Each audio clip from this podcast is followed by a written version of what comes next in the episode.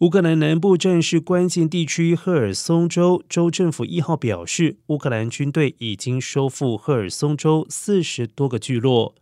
赫尔松州原属于乌克兰，已经遭到俄罗斯并吞的克里米亚半岛接壤，而在经济上和战略上具有重要性。